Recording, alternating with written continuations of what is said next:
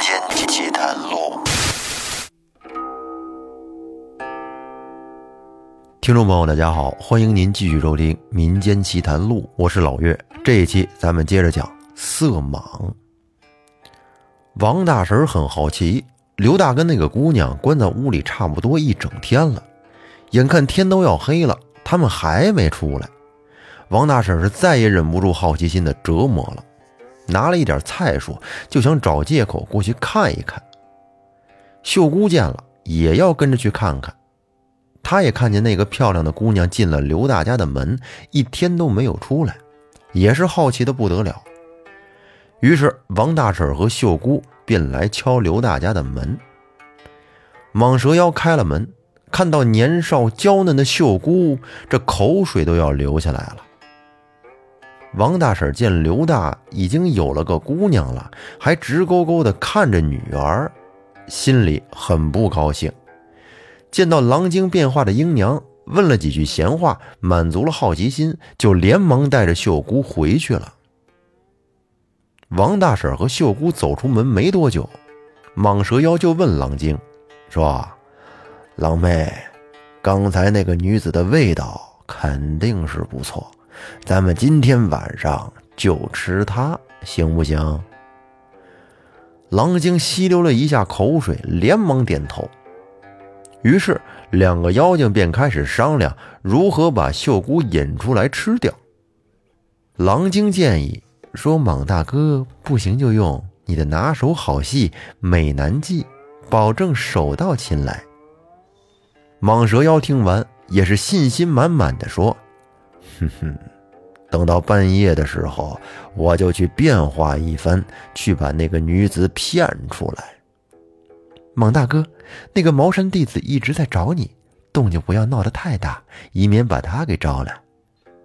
蟒蛇妖会意的点了点头。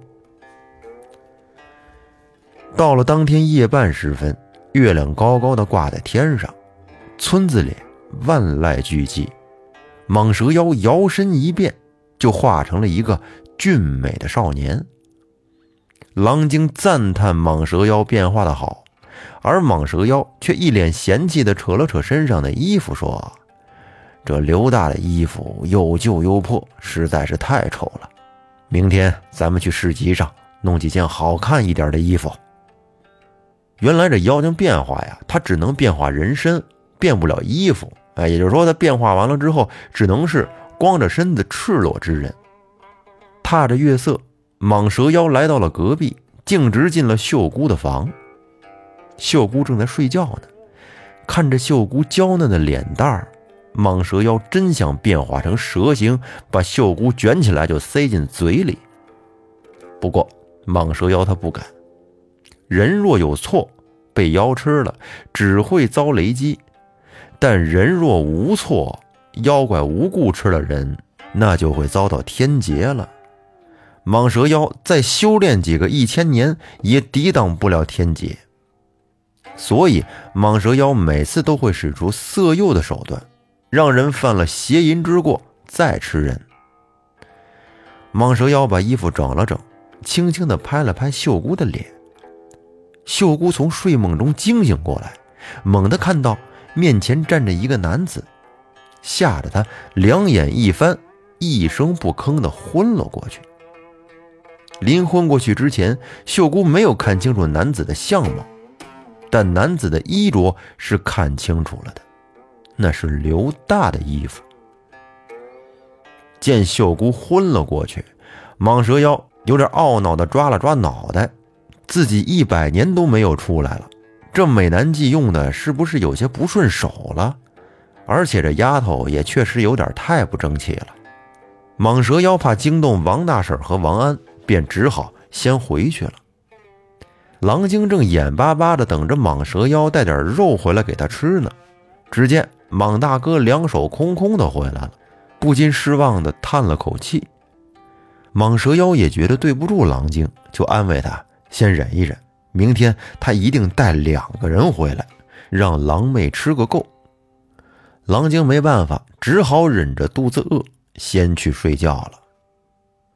第二天一大早，蟒蛇妖还没出门，王大婶跟王安却找上门来了。原来秀姑昨天晚上被吓昏过去之后，一觉醒来就找到了王大婶，哭哭啼啼的跟他妈说：“刘大半夜过来找她了。”王大婶和王安一听，这还了得！这刘大果然是中了邪了。平日里惦记秀姑，也就只敢多看几眼，讨好一下王家的人。昨天晚上竟然还敢偷偷的溜到家里来，这还了得！被王大婶和王安劈头盖脸的骂了一顿，蟒蛇妖也是气得不行。要不是忌惮那个茅山弟子，他真想现出原形，把这两个人给吓死。责骂警告了刘大一顿，王大婶和王安就回去了。他们也不想把事情闹大，让女儿的名誉受损。回到家之后，只见家里来了个道姑，在跟秀姑说话。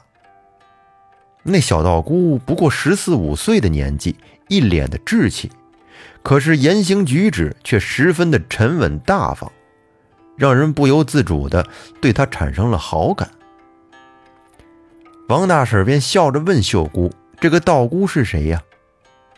道姑连忙给王大婶夫妇俩行礼问好，并主动告知自己的姓名和来历。道姑说自己名叫玉玄子。奉师傅的命令来北望山办事儿，来三河村是想打听打听有没有什么异常的事情发生。王大婶一听问这个，马上就想起了刘大，和玉玄子聊起了刘大的种种不对劲，说他突然变得爱干净了，柴刀掉了也不着急，一天到晚都不生火做饭。而且家里突然还来了个漂亮姑娘，两个人关在屋里一天不出门。还有他身上还有股腥味儿。秀姑也委屈巴巴的说起了昨晚受到的惊吓。玉玄子若有所思的点了点头，问王大婶：“刘大昨夜过来，没有任何动静吗？”王大婶说：“我也是正觉得奇怪呢。”女儿就睡在我们隔壁，我平时睡觉又很警醒，可刘大什么时候进了屋，什么时候又出去了，我们竟然一点儿都不知道。王安也是百思不得其解。是啊，这院墙这么高，刘大翻进来却一点声音都没有，他什么时候学会轻功了？听到这里，玉玄子坐不住了，他得立刻去隔壁看一看。那个刘大和女子肯定有问题。其实这个玉玄子就是狼精所说的茅山女弟子。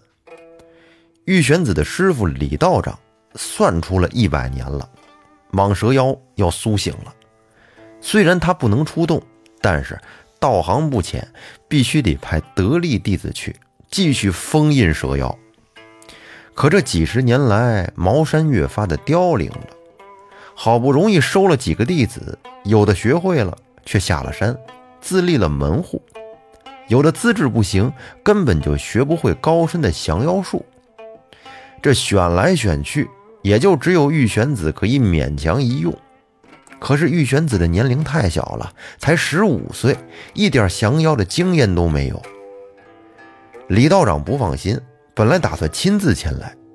可谁知南边最近出现了一只猫妖，一到晚上就出来祸害人。李道长必须得亲自去收拾猫妖。不得已，李道长只好对玉玄子进行了为期半个月的特训，然后把玉玄子给派了过来。玉玄子找到了封印蛇妖的那个洞，这才发现蟒蛇妖已经逃跑了。他是心急如焚，便四处打听蛇妖的踪迹。当得知刘大的行迹可疑，玉玄子立马就来到了刘大家，遇到了正要出门的蟒蛇妖和狼精。见到了玉玄子，狼精立刻变了脸色，惊呼起来说：“蟒大哥，茅山弟子来了，就是他。”蟒蛇妖一看，玉玄子不过是个十四五岁的样子，不由得放声大笑起来，对狼精说。别急，咱们的早餐来了。吃了它，不但能填饱肚子，还能增加咱们的道行呢。玉玄子一听就知道找到蛇妖了，不禁有点慌张，毕竟自己还是第一次捉妖。玉玄子定了定神，对蟒蛇妖说：“咱们到山里去打斗吧，不要在这惊扰了老百姓。”蟒蛇妖一听，这好啊，正中下怀呀！这里百姓众多，他也怕打斗起来，不小心杀了其他人。于是玉玄子带头飞速的往北望山跑去，蟒蛇妖和狼精紧随其后。狼精不放心，一边跑一边小声的问蟒蛇妖：“蟒大哥，你打算怎么对付他呀？”蟒蛇妖轻蔑的一笑，低声说：“先和他打斗，再变化了色诱他，然后吃了他。”可是他年纪不大，应该还不怎么懂风情，会不会不上当啊？你要相信你莽大哥的实力，我变化出来的美男子，保证让他意乱情迷。嘿嘿嘿。可是昨天晚上秀姑她，狼精真是哪壶不开提哪壶啊！这让蟒蛇妖有点不高兴了，说。那只是一个意外，我半夜三更的出现在他面前，把他吓坏了，是我考虑不周。今天这个，我一定会把他迷惑住的。玉玄子来到了北望山，立刻摆开了阵势，准备降服蟒蛇妖。而蟒蛇妖也不甘示弱，就跟玉玄子打斗了起来。不得不说。这蟒蛇妖的道行还是要深厚一些，玉玄子有些打不过他。寄出去的符咒不是落了空，就是只能让蟒蛇妖受些皮肉之苦。玉玄子是越来越慌张，几十个回合过后，就被蛇妖一尾巴甩过去，昏了。狼精是欢欣雀跃的跑过来，就想吃了玉玄子。蟒蛇妖拦住了狼精，说：“狼妹不可，就这样吃了它，只怕逃不过天劫。”狼精一听，雷击自己都抵挡不住，更别提天劫了。他只怕逃不过天劫，于是便只好咽着口水站到了一边。蟒蛇妖示意狼精看好玉玄子，自己去准备一套行头再来。原来蟒蛇妖考虑的十分周全，想着玉玄子年纪不大，又是道姑，应该和道士最熟悉，自己化作一个年轻貌美的男道士，这才能迷惑住他。因此，他打算去准备一套道士的衣服。蟒蛇妖找到了道士服，穿上之后，变化成了一个容貌俊美的年轻道士，这才叫醒了玉玄子。果然，玉玄子醒来之后，没有惊叫，只是迷迷瞪瞪的看着蟒蛇妖。蟒蛇妖心中一喜，连忙温柔的去扶玉玄子。玉玄子站起身来，又看了蟒蛇妖几眼，眼睛里只有好奇，没有半点的惊艳喜欢。蟒蛇妖对着玉玄子眨了眨眼，便想去搂玉玄子。玉玄子则是有些惊慌的推开了蟒蛇妖。蟒蛇妖有点急了，决定放个大招。只见呀，他一边用眼睛对着玉玄子放电，一边把衣服解开，露出了八块腹肌，深情款款的看着玉玄子。玉玄子的眼睛瞪得老大，呆呆的看着蟒蛇妖。蟒蛇妖不由得有些得意。小道姑这是上钩了，于是他又故意的把衣服拉得更开了些，邪魅的看着玉玄子，还对着玉玄子喷迷烟。只见玉玄子的神色越来越迷茫，蟒蛇妖心知这玉玄子已经被迷惑住了，是大喜，正想再加把劲儿时，突然。玉玄子猛地从怀里掏出了一张符咒，就贴在了蟒蛇妖的额头上。这符咒迅速的燃烧，蟒蛇妖竟然被定住了。这时，狼精见势不妙，便露出了锋利的狼爪，就想偷袭玉玄子，解救蟒蛇妖。可是，狼精的道行实在是太浅了，才刚到玉玄子的身后，就被玉玄子一剑给制住了，只好蹲在地上不敢动了。玉玄子高兴的大笑起来，得意的对蟒蛇妖说：“你的美男计对本道姑没有用。”师傅给我做了半个月的特训，就是专门克制你这一招的。蟒蛇妖一听，故意露出了惊恐的神色。其实啊，他心里并不害怕。玉玄子的符咒是很厉害，可是呢，他用的不是很娴熟，而且贴的地方也不对，顶多半炷香的时间，蟒蛇妖就能活动自如了。蟒蛇妖装作无可奈何的样子。用眼神示意狼精拖时间。狼精会意，一边抱着玉玄子的腿大哭，一边絮絮叨叨地告诉玉玄子，自己从来没有杀过人，求玉玄子饶了自己。